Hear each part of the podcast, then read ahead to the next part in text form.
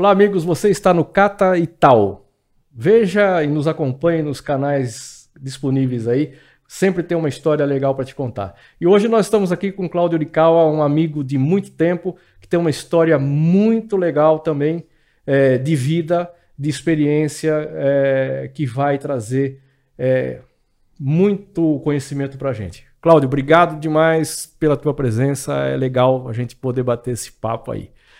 Fale aí, quem é Cláudio Urikawa? Obrigado, gente, pelo convite. É um prazer estar aqui com vocês e participar desses minutinhos aqui, um bate-papo bem descontraído com meu amigo Cláudio Torelli, né?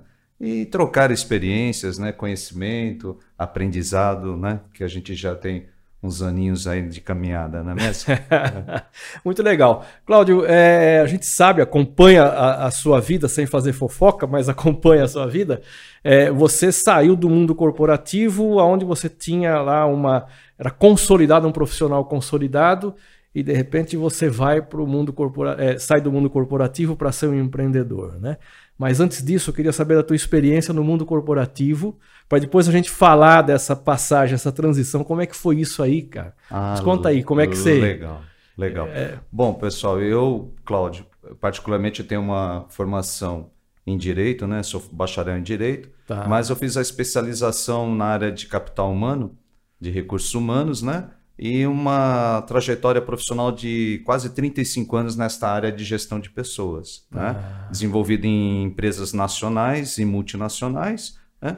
E em 2015, quando eu decidi empreender, é, mesmo em meio à, à, à, crise, né? eu tomei coragem para justamente empreender no, na área de empórios de produtos naturais. Né? Tá. Ah, você foi, você já sabia o que você, quando você resolveu é e para o empreendedorismo, você, é, como é que você chegou? Você foi para produtos naturais, né? Como é que você chegou nisso, cara? Qual foi o que te levou para a escolha do produto, né? Que é a primeira coisa, né? Você tem um sonho, tá? Você sonha ser dono de alguma coisa. E daí?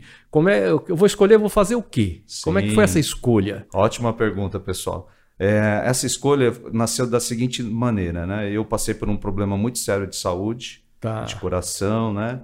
É, com os meus 35 anos naquela época, é, uhum. tive uma é, quase que uma parada cardíaca, né?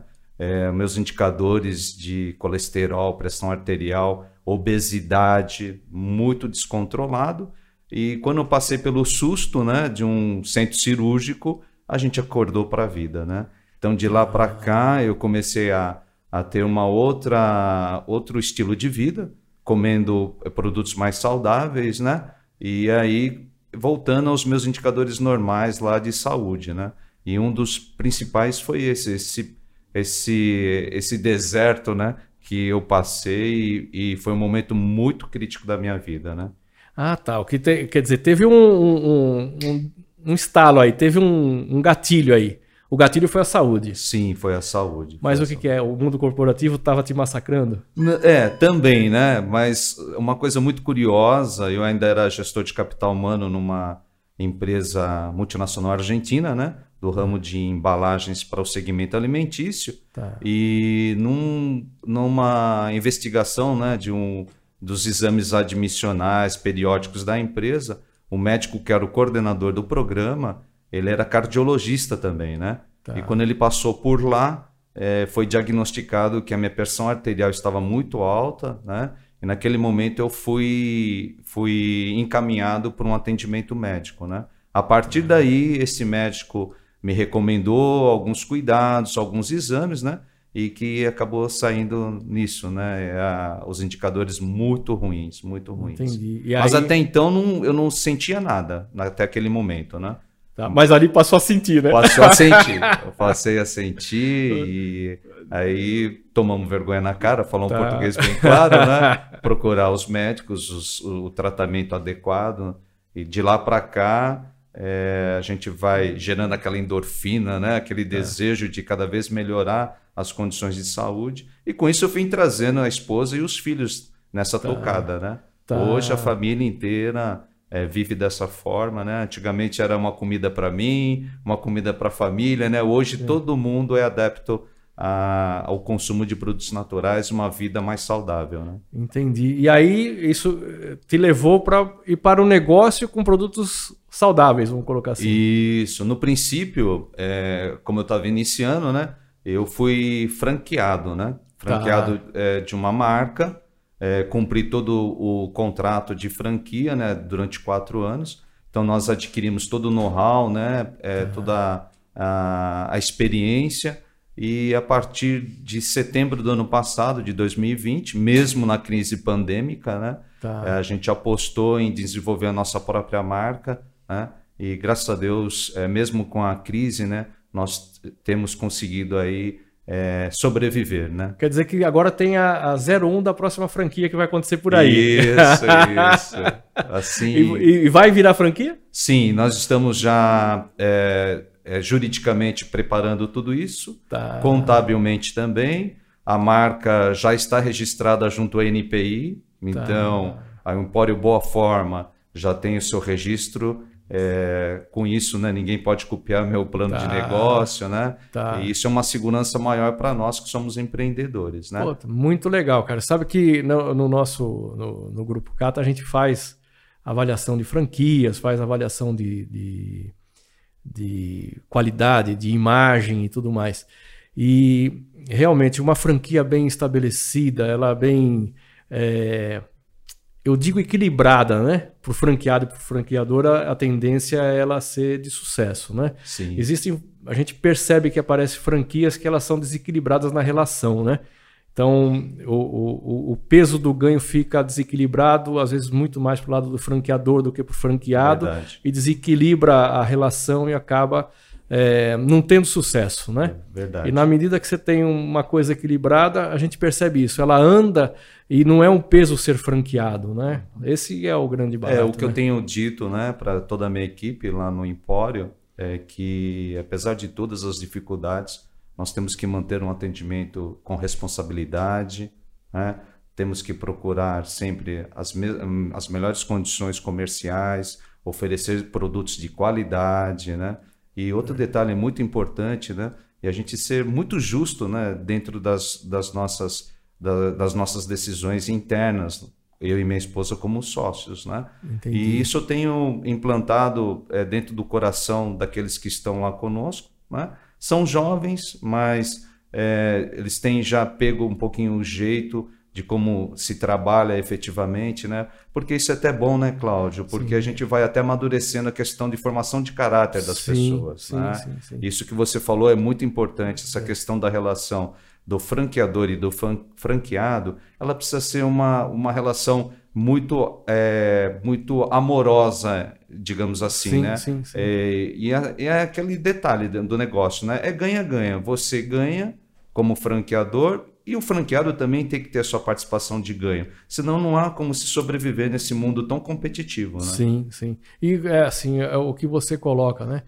É, uma vez eu, eu vejo assim, você é um, um, franqueado, eu como franqueador, eu não preciso estar toda hora na sua porta, mas eu tenho que suportar, eu tenho que estar presente sempre que houver alguma coisa é, te incomodando. Eu preciso, eu preciso ter o seu, seu teu socorro, o teu suporte, porque na, Afinal de contas, o franqueador ele é o dono da experiência, né? Sim, é verdade. E às vezes ele deixa de entregar essa experiência, né? Se, agora, se a empresa está sendo construída, já desenvolvida para isso, é só o sucesso que vai acontecer. A gente é. tem certeza que a empresa que você criou e vai evoluir para franquear vai ser uma empresa de sucesso com certeza. É, obrigado. É. Estamos trabalhando muito com, por isso, né? Certeza. Certeza que vai acontecer. Me fala o seguinte, para a gente fechar, que o nosso tempo está acabando. É, a dificuldade maior que você encontrou nessa passagem, nessa transição, tá, do corporativo para o empreendedor, tá? Aonde foi a, a é, como é que eu vou falar isso, cara? Eu vou falar assim, é, o grande temor, é, momento assim de, puxa, será que vai dar certo esse negócio? Teve esse momento, Claudio? Teve, teve sim, porque era um, né, por mais que estava dentro do nosso coração, né? Tá por a, pelo deserto da enfermidade, da saúde que nós passamos, por uma necessidade, sempre existe um temor, né? Porque é. nós investimos tudo lá, nossa vida está lá, tá. e mas só que sempre com a esperança de que realmente o melhor ainda estava por vir, né? É, mas uma grande dificuldade que eu tive, que eu tive que trabalhar muito em relação a isso, a questão de habilidade né, e competência, foi a questão do pertencimento, né? Tá. Então, uma vez que você é um empregado CLT numa grande empresa, uma grande corporação, você faz a sua atividade pela qual você foi contratado, né? terminou seu expediente, você vai para casa. Né? Sim. Agora o empreendedor é diferente, você sabe disso. Né? Então a gente começa. A empresa não fecha nunca. Né? Isso, somos o primeiro a chegar, o último a sair. E a, a gente... empresa 24 horas no ar. Né? Isso, né? a gente pensa em tudo, né? A parte de administração. É budget, é, cash flow, né, o fluxo de caixa, os nossos fornecedores, é, nossa importância é, em relação aos nossos impostos, empregados, clientes. Então, uma visão mais generalista, né? Coisa que eu tive que desenvolver muito, apesar de ser um profissional de recursos humanos, né? E a gente está ali, né, trabalhando, poxa, uma, uma, uma mudança que a gente pode fazer numa determinada iniciativa pode fazer um, um grande é, digamos assim, um grande resultado, né? E a gente trabalhando e desenvolvimento, desenvolvendo muito isso, né? Tanto eu como minha esposa, né? Sim, é, é eu, eu, você sabe que a gente também tem uma história passando lá pelo RH, antigo RH, essa coisa toda. É, o grande investimento da gente tem que ser em pessoas, né? Verdade. Né? É, respeito e capacitação o tempo todo e a gente vai ter sucesso no negócio, né? Qual é a mensagem que você deixa para o pessoal que vai ou que pensa em sair do mundo corporativo para o empreendedorismo? Qual é a mensagem que você deixaria para o cara? Qual é o. Regra zero. Zero um. Bom, pessoal, primeira coisa é acreditar, né? Acreditar que tudo pode ser possível, né? É, não é fácil, o caminho é árduo, mas tenha certeza, a partir do momento que você estabelece, né? Metas, né, muito bem consolidadas, pode ter a certeza absoluta, né, que você está no caminho certo. E aquele velho ditado, né, a gente nunca parar de lutar. As dificuldades vêm para um aprendizado e melhor ainda quando nós conquistamos os nossos objetivos, a gente vê que passamos por uma, um obstáculo e nos consagramos vencedores, né? É assim que eu vejo para o nosso negócio, para o meu negócio e com um futuro aí promissor pela frente, né? Assim que eu espero.